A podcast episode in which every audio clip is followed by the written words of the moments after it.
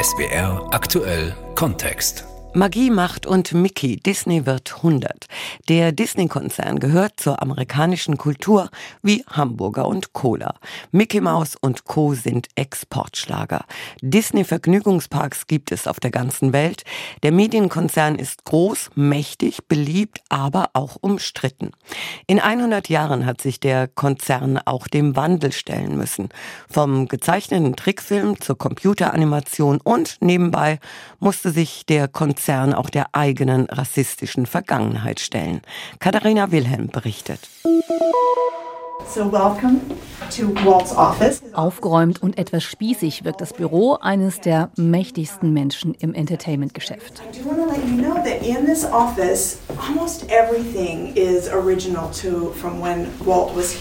Fast alles sei hier original, heißt es bei der Tour durch die Disney-Büros in Burbank, nahe Los Angeles.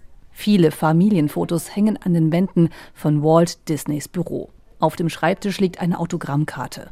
Walt Disney mit dem markanten Oberlippenbärtchen im blauen Anzug. Auf einem Regal hinter dem walnussbraunen Schreibtisch stehen Spielzeugfiguren. Zwei aus Holz geschnitzte Bären, Tänzer aus Porzellan, eine Kutsche aus Glas. Nur wer ganz genau sucht, der erkennt auch eine kleine Mickey-Maus-Figur in dem Gewusel, das markante Markenzeichen seines Konzerns. Allerdings dauerte es etwas, bis Mickey das Licht der Zeichentrickwelt von Disney erblickte. Walt Disneys Karriere begann als Zeichner. Alice im Cartoonland hieß einer der ersten kleinen Filmreihen, die Anfang der 1920er aus seiner Feder entstanden. Darin bewegt sich eine Kinderschauspielerin durch eine gezeichnete Cartoonlandschaft. Disney wusste, um Erfolg zu haben, müssen die Filme auch den Erwachsenen und nicht nur den Kindern gefallen.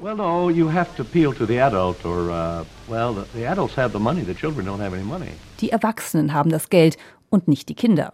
Walt Disney wurde 1901 als das vierte von fünf Kindern in Chicago geboren. Die Familie hat nicht viel Geld, doch der Vater fördert Walt Disneys Zeichentalent. Mit seiner ersten Firma im US-Bundesstaat Kansas hat er allerdings keinen großen Erfolg. Stattdessen will er es im Westen der USA versuchen, in der gerade aufblühenden Filmstadt Los Angeles. Mit seinen Comic-Werbefilmen geht er 1923 nach Hollywood und hat gerade mal 40 Dollar in der Tasche. Hier gründet er zusammen mit seinem Bruder Roy die Walt Disney Company. Mit der Filmserie Alice schafft er den Durchbruch, verdient Geld und stellt seine ersten Zeichner ein. Disney entwickelt die Figur Oswald, einen Hasen. Wegen einiger Rechtsstreitigkeiten musste er Oswald aufgeben und Mickey Mouse kam plötzlich ins Spiel. Am Anfang noch stimmlos, wie zum Beispiel in dem Film Steamboat Willie aus dem Jahr 1928.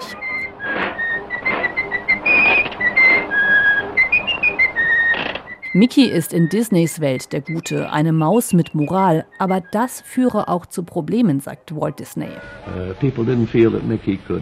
uh, Denn Mickey musste sich immer benehmen, konnte nicht explodieren. Genau deswegen erschuf Walt Disney eine Art Gegenspieler, eine kleine Ente. Uh, this is terrible tempered Mr. Duck. Gemeint ist natürlich Donald Duck, der im Gegensatz zum überlegten Mickey seinen Emotionen freien Lauf lässt. Anfang der 30er Jahre ist der Disney-Konzern schon millionenschwer und schafft es sogar durch die Zeit der großen Depression. Wirtschaftlich waren die Filme selbst nicht so einträglich, doch Disney hatte damals die Idee, Geld mit Merchandise, also Fanartikeln beispielsweise von Mickey Mouse zu verdienen. Dann ändert sich einiges, als Disney plant, seinen ersten abendfüllenden Spielfilm zu produzieren.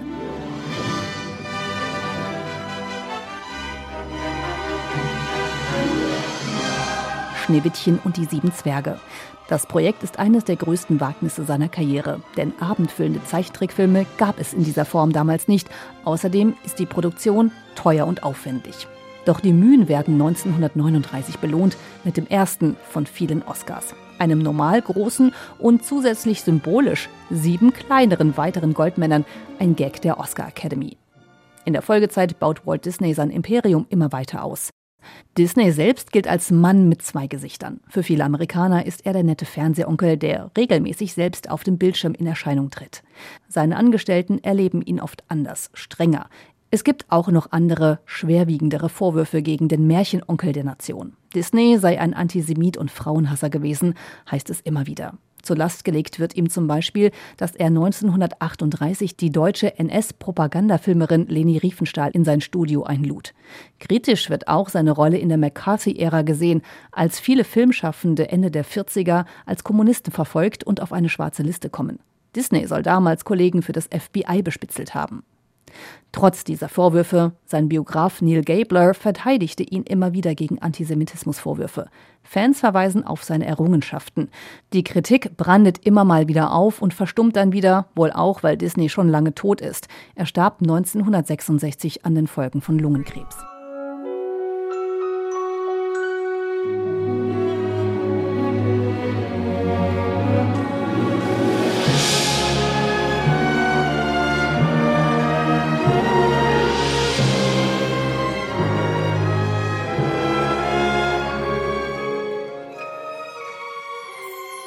Disney ist mittlerweile eine Marke, ein Versprechen nach familientauglicher Unterhaltung.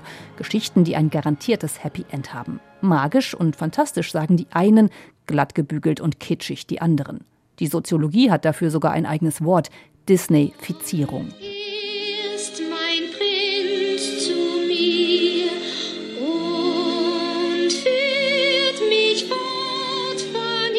Inwiefern beeinflusst Disney also das Rollenbild von Mädchen und jungen Frauen? Welche Werte werden vermittelt?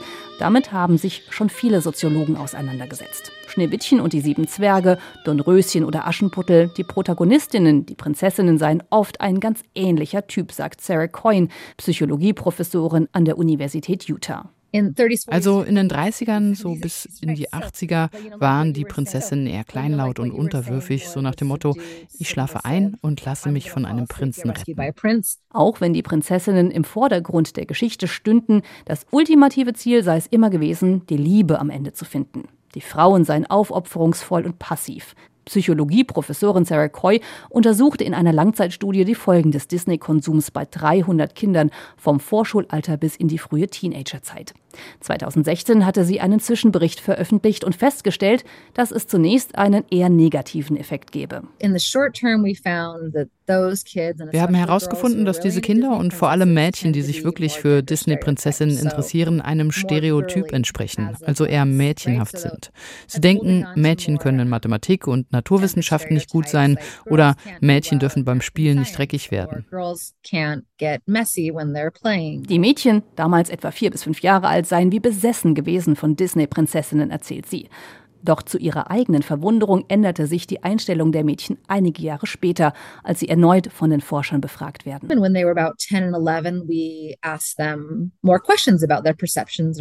Als sie etwa 10 und 11 Jahre alt waren, stellten wir ihnen weitere Fragen zu ihrer Wahrnehmung von Geschlechtern. Was wir herausgefunden haben, ist, dass sowohl Jungen als auch Mädchen dann dazu tendieren, eher zu denken, dass Männer und Frauen gleichwertig sind, also eine Art direktes Gegenteil. Sie finden, dass Mädchen genauso gut in Mathematik und Naturwissenschaften sind, dass Mädchen genauso wahrscheinlich aufs College gehen wie Jungen und Männer sollten genauso bei der Hausarbeit helfen wie Frauen than, you know, as women. Coyne nennt das einen Kurzzeit-negativen und Langzeit-positiven Effekt. Dass Mädchen offenbar sogar selbstbewusster werden, wenn sie Disney-Filme schauen, habe aber auch damit zu tun, dass sich die Disney-Prinzessinnen selbst stark verändert hätten. Filme mit Prinzessinnen haben sich erheblich weiterentwickelt. Als der Film Frozen erschien, da sah man zwei ganz unterschiedliche Prinzessinnen, Elsa und Anna. Anna ist ein bisschen mehr die stereotype Prinzessin, während Elsa das System durchbricht, ihre eigene Stimme findet. Es ist wirklich eine ermutigende Botschaft. Was wir sehen, ist vielfältig und wirklich auch interessant. Kraftvolle Geschichten darüber, was es heißt, eine Frau zu sein. Immer wieder hat sich der Mickey Mouse Konzern neu erfunden. Besonders auffällig waren aber die vergangenen Jahre, denn der Konzern bemühte sich stark um mehr Vielfalt. She looks like me. She's black. She's black. Yes, yes, yes. Sie sieht aus wie ich. Diese Videos gingen auf Social Media herum. Schwarze Mädchen schauten sich den Trailer zur Realverfilmung von Ariel die Meerjungfrau an und staunten, dass diese Ariel ganz anders aussah als die Version aus dem Jahr 1989, nämlich nicht weiß. In der Neuverfilmung, die in diesem Jahr ins Kino kam, wurde die Meerjungfrau von Halle Bailey gespielt, einer schwarzen Schauspielerin, die sich über diese Besonderheit sehr bewusst war. Ich freue mich so, Ariel zu repräsentieren. Ich denke, es ist so wichtig für meine Community, für meine schwarzen und braunen Brüder und Schwestern zu sehen, dass wir schön sind und auch Prinzessinnen sein können. Doch nicht überall war die Freude groß. Konservative Stimmen in den sozialen Netzwerken kritisierten die Besetzung als nicht authentisch. Innerhalb weniger Tage klickten User auf YouTube 1,5 Millionen Mal auf den Gefällt mir nicht-Button. Seit sechs Jahren hat Disney eine Diversitätsbeauftragte. Das schlägt sich seit einiger Zeit auch sichtbar im Casting von Darstellerinnen und Darstellern nieder. Ein weiteres Beispiel für bewusste Inklusion. Mit der Marvel-Serie Echo gibt es erstmals eine gehörlose indigene Schauspielerin, die eine Superheldin, die ebenfalls nicht hören kann, darstellt. Der Blick geht bei Disney auch in die Vergangenheit. Stichwort Rassismusaufarbeitung. Als 2019 der Streaming-Service Disney Plus eingeführt wird, macht sich Disney Gedanken zu seiner Mediathek, in der Klassiker wie Aristocats oder Dumbo zu finden sind. Und nicht alle sind gut gealtert. Zum Beispiel wurde Peter Pan aus dem Jahr 1953 in Teilen als rassistisch eingestuft. Grund dafür ist die Bezeichnung Redskin, also Rothaut für indigene Amerikaner, die Peter Pan benutzt, aber auch die indigenen Figuren in dem Film selbst. Der rot? Und warum sagt er Hau? Sagt er Hau? Und warum fragt er überhaupt, warum er haut? Der Begriff gilt mittlerweile als herabwürdigende Bezeichnung der weißen Kolonialherren. Auch der Zeichentrickfilm über den fliegenden Zirkuselefanten Dumbo aus dem Jahr 1941 wird mittlerweile als durchaus problematisch von Disney bezeichnet. In einer Szene singen gesichtslose schwarze Männer, dass sie sich für den Zirkus als Sklaven totarbeiteten und kein Geld bräuchten, da sie dieses nur wegwerfen würden. Auf Disney Plus können nur erwachsene Nutzer diese Filme abspielen. Zudem sind sie mit einem Warnhinweis versehen, der sich nicht vorspulen lässt.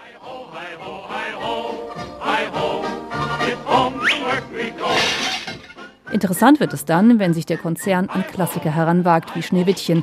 Ein wichtiger, legendärer Film für den Konzern, aber auch sehr aus der Zeit gefallen.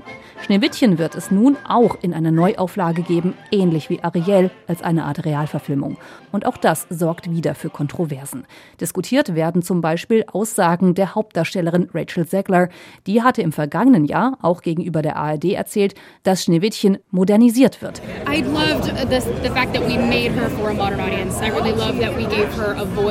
Statt Liebe zu suchen, wolle sie nun Königin werden. Eine ganz starke Frau. Über den Film, der 2024 in die Kinos kommen soll, ist noch nicht viel bekannt. Die wenigen Aussagen haben aber schon für Kritik gesorgt. Der Vorwurf, Disney sei zu bemüht, politisch korrekt zu sein, zu woke und verändere zu viel an altbekannten Familienfilmen. Disney now completely woke. You're not going to believe the latest changes they're planning. The battle escalating between Florida's governor and Disney after the company spoke out against the state's so-called Don't Say Gay law. Ein Vorwurf, der in konservativen Medien wie Fox News wiederholt wird, aber auch von republikanischen Politikern. Mit Floridas Gouverneur Ron DeSantis liefert sich Disney einen Kleinkrieg, bei dem es weniger um Wirtschaft als um Politik geht. Dies hat vor allem mit dem sogenannten Don't Say Gay Gesetz zu tun. Es verbietet in Florida Unterricht über sexuelle Orientierung und Geschlechtsidentität an Kindergärten und in den ersten drei Grundschuljahren. Disney hatte das umstrittene Gesetz stark kritisiert, nachdem viele Beschäftigte die Geschäftsleitung von Disney dazu gedrängt hatten, sich dagegen auszusprechen. Mehr als 70.000 Angestellte hat Disney in Florida. Ein Teil der Geschäftsleitung sitzt dort und vor allem der zweite große Freizeitpark in den USA, Disney World in Orlando. Nach der Disney-Kritik hatte DeSantis ein neues Gesetz beschließen lassen. Dieses schränkt den seit Jahrzehnten währenden Selbstverwaltungsstatus des Areals von Disney World mit Steuerprivilegien erheblich ein. Sie müssten sich an Regeln halten wie alle anderen, sagt DeSantis, und er werde kein bisschen zurückweichen. I'm not backing down one inch. Disney wiederum verklagte den Gouverneur, weil er das Recht auf freie Meinungsäußerung einschränke. Dass Disney auf einmal so klar Kante zeigt, sich gegen einen republikanischen Gouverneur ausspricht und damit auch konservative Kunden vergrätzen dürfte, ist neu. Analysiert New York Times Reporter Brooke Barnes. Disney hat sich immer als Marke gesehen, die vereint und die alles so harmlos belassen will, wie es nur geht. Niemanden verwirren, alles familienfreundlich. Aber in dieser gespaltenen Gesellschaft ist das fast unmöglich. Nicht nur die politische Landschaft der USA hat sich stark verändert. Um relevant zu bleiben, musste Disney sein Portfolio vergrößern. Allein Mickey Mouse, Donald und Goofy reichen eben nicht mehr aus. Zu Disneys neuen Heldenfiguren gehören mittlerweile auch Iron Man, Luke Skywalker oder Buzz Lightyear. Oder anders gesagt, Disney kaufte die Filmstudios Marvel, Lucasfilm und Pixar auf. Allein für Marvel legte Disney 4 Milliarden US-Dollar auf den Tisch. Damit hat Disney viel Geld gemacht. Avengers Endgame gilt als einer der erfolgreichsten Filme aller Zeiten. Mit den Star Wars-Filmen, die in den vergangenen Jahren herausgebracht worden sind, sollen allein rund 5 Milliarden US-Dollar in Ticketverkäufen verdient worden sein. Und natürlich muss es auch immer wieder Nachschub an neuen Inhalten geben, die man dann wieder neu vermarkten kann. Aus dem Marvel-Universum heraus entstanden Loki, WandaVision, Moon Knight oder Hawkeye. Alles Geschichten um mehr oder weniger bekannte Marvel-Superhelden. Doch zuletzt liefen diese Serien immer weniger erfolgreich. Auch Kinofilme floppten, wie zum Beispiel Doctor Strange and the Madness of Multiverse. Möglicherweise sei das Publikum übersättigt, analysierte Disney-Chef Bob Iger in einem Interview mit dem TV-Sender CNBC. Marvel war vorher nicht so stark im TV vertreten. Es gab nicht nur viele Filme, sondern auch viele neue Serien. Das hat ehrlich gesagt den Fokus und die Aufmerksamkeit verwässert. Das hat Konsequenzen für die Marken Star Wars und Marvel. Marvel. Man wolle demnächst weniger produzieren und insgesamt auch weniger Geld dafür ausgeben, so Eiger. Aber auch bei klassischen Disney-Filmen läuft es nicht so wie erhofft. Die Realverfilmung von Mulan aus dem Jahr 2020 war kein Kassenhit und das animierte Abenteuer Strange New World aus dem vergangenen Jahr war mit einem Verlust von etwa 200 Millionen US-Dollar einer der größten Disney-Flops. Probleme gibt es überall. Auch die Vergnügungsparks melden einen Besucherrückgang, können also finanziell die enormen Ausgaben für die Streaming-Plattform kaum ausgleichen. Die 100-Jahresfeier von Disney wird durchaus von der Krise überschattet. Es heißt insgesamt sparen. Die Herausforderungen sind groß. Disney muss sich fit machen für das Streaming-Zeitalter. In den USA nutzen immer weniger Menschen Kabelfernsehen. Und möglicherweise könnte Disney Kabelsender wie ABC, die noch zu dem Konzern gehören, abstoßen. Es gab bereits dazu ein Kaufangebot. Und dann ist da noch ein anderes Problem, der Streik der Schauspielerinnen und Schauspieler, die für höhere Gehälter und Schutz vor künstlicher Intelligenz streiken. What kind of power? Union power. What do we want? A fair contract. When do we want it? Now. Sie fordern auch höhere Gewinnbeteiligungen, sogenannte Residuals von den Streaming-Plattformen. Dazu gehört auch Disney Plus. Dieser Arbeitskampf ist immer noch nicht beendet und je nachdem, was die Gewerkschaft verhandelt, könnten viele Millionen US-Dollar an Mehrkosten durch Gewinnbeteiligungen bei Streamingdiensten entstehen. Die Studios rechnen insgesamt mit zusätzlich 800 Millionen US-Dollar im Jahr, wenn sie den Forderungen nachgeben würden. Ein Geldspeicher, wie ihn Dagobert Duck in Entenhausen hat, käme dem Konzern wohl gerade recht. Oh boy! Für die Zukunft hat Disney viele Baustellen. Eine der größten, Bob Iger, der jetzige Chef, will diese Rolle nur vorübergehend übernehmen. Disney braucht also einen visionären neuen Geschäftsführer oder Geschäftsführerin, damit der Konzern auch in den nächsten 100 Jahren relevant bleibt. Einen Wunsch zum 100. Geburtstag erfüllt sich Disney selbst mit dem Film Wish, der in diesem Herbst herauskommen soll. Darin wird die Kraft und die Magie des Wünschens gefeiert.